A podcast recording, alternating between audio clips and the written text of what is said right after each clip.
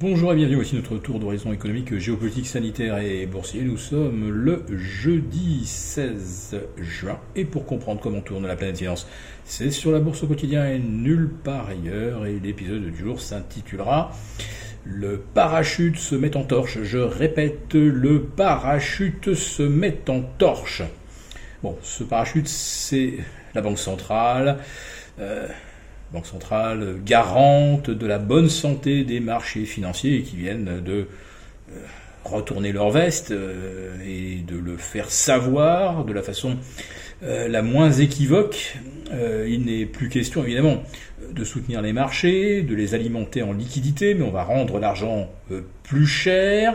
Et en plus, on va éponger de la liquidité en stérilisant le bilan du côté BCE en revendant massivement euh, des actifs euh, lorsqu'il s'agit de la Fed.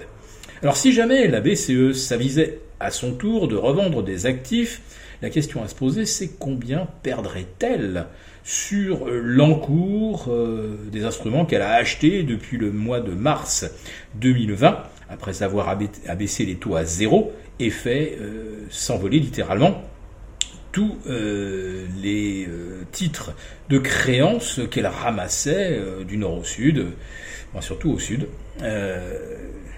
la, BCE, a permis euh, aux 10 ans italiens d'atteindre des records historiques l'année dernière. Et puis voilà que d'un seul coup, euh, le rendement des BTP italiens atteint 4%, le rendement des bonos espagnols 3%, on est au-delà de 2,30 sur nos OAT, et on vient de voir le euh, Bund allemand atteindre 1,92. Bon, ça se calme un peu, on est encore aux alentours de 1,85.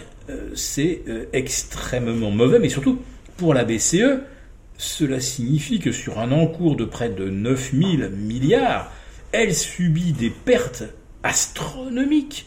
On est à moins 20% sur l'ensemble euh, des dettes européennes depuis le début de l'année.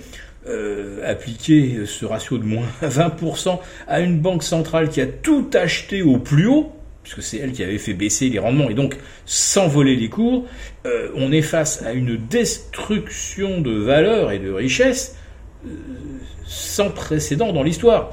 Euh, la Fed n'en est peut-être pas encore là, mais elle aussi subirait d'importantes moins-values sur la liquidation progressive de son portefeuille d'instruments monétaires. Et puis bon, la BCE hier elle nous annonce une réunion, dans l'urgence. Avouez que c'était quand même extraordinaire que ça tombe le 15, le même jour que la réunion de la Fed.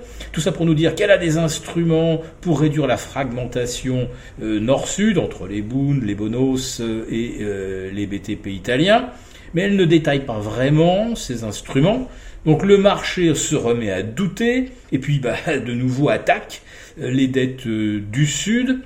Euh, le Boone, lui, se met à, grimper. Pourquoi? Bah Parce qu'on se dit que euh, comment euh, la BCE va-t-elle faire pour acheter majoritairement du 10 ans grec, du 10 ans italien, du 10 ans espagnol, vu qu'elle n'en a plus les moyens, qu'elle ne veut plus imprimer, bah, va falloir qu'elle revende éventuellement du Bund allemand. Donc le Bund allemand se met à chuter et son rendement a progressé symétriquement. Alors évidemment, comme on approche des 2% sur le Bund et euh, qu'on est euh, au-delà des 2,30 sur l'OAT, euh, ben voilà, les marchés font leurs calculs. Maintenant, le coût de l'argent, il est, il est à peu près équivalent au rendement anticipé des actions en 2022, rendement qui va être fortement revu à la baisse, à la lumière donc des risques de récession. Et une récession, c'est carrément ce que les banques centrales en fait ont l'air de souhaiter. Euh, en espérant que ça calmera l'inflation, sans avoir à monter les taux au-delà de 3,5 ou 4%. De toute façon, elles ne le peuvent pas. Sinon, elles font se désintégrer euh, des entreprises surendettées, des États qui sont euh, exactement dans le même, la même difficulté.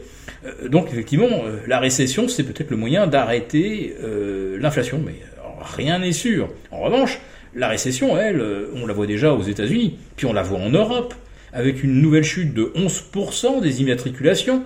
C'est le dixième mois de baisse consécutive, alors que pourtant on nous expliquait l'année dernière qu'on était en plein boom, bah malgré tout, l'automobile ça se vendait moins bien. Enfin, c'est surtout que euh, l'année dernière on manquait de pièces euh, pour livrer ce que les gens avaient commandé. Mais bon, là cette fois-ci, ce sont bien des achats en moins parce que le crédit automobile, bah lui aussi, il suit le coût de l'argent.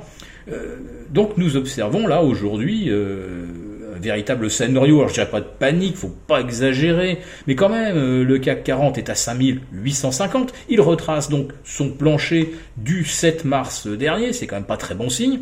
Quant, au, euh, quant à l'Eurostox, bah lui, euh, le voilà en dessous des 3005 et qui se dirige tout droit vers les 3004, ce qui correspondra à 50% de retracement de la hausse de mars 2020 à janvier 2022. Attention également à Wall Street avec un Dow Jones qui s'enfonce sous les 30 000. Là aussi, euh, grosse alerte euh, à la baisse d'un point de vue technique. Euh, alerte sur le Nasdaq sous les 11 000. Bref, aujourd'hui, ça a l'air de ressembler à l'arrivée de la tempête parfaite. Et ce, donc, à la veille de la séance des quatre sorcières. Donc c'est une échéance trimestrielle, mais c'est aussi la fin d'un premier semestre. Et Hier, j'espérais encore, au vu du bon accueil euh, réservé euh, au la réunion de la BCE, euh, qu'on aurait un sursaut pour, on va dire, penser un peu les plaies avant la séance de vendredi.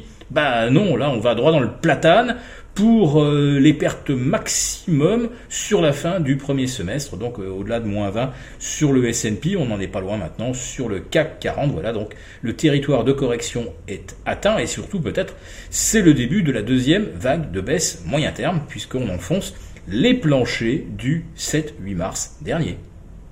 On espère avoir de meilleures nouvelles pour vous demain et si cette vidéo vous a plu malgré tout, n'hésitez pas à nous mettre un pouce.